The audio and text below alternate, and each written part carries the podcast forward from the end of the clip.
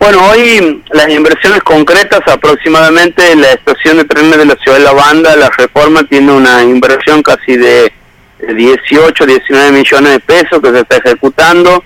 La estación de Fernández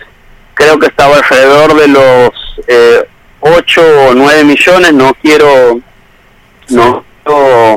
eh, hablar más en versión porque la verdad no recuerdo el monto, pero sí por supuesto lo que significaría el tren se hizo un vía que ya está terminada en la estación de Fernández para que el tren pueda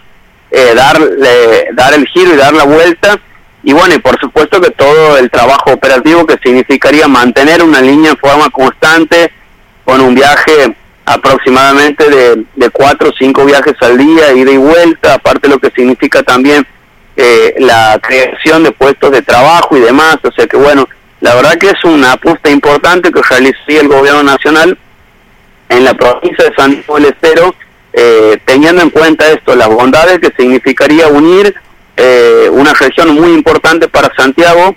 ciudades que permanentemente están en contacto de forma eh, constante por lo que tiene que ver la relación entre sus vecinos, estudiantes, trabajadores,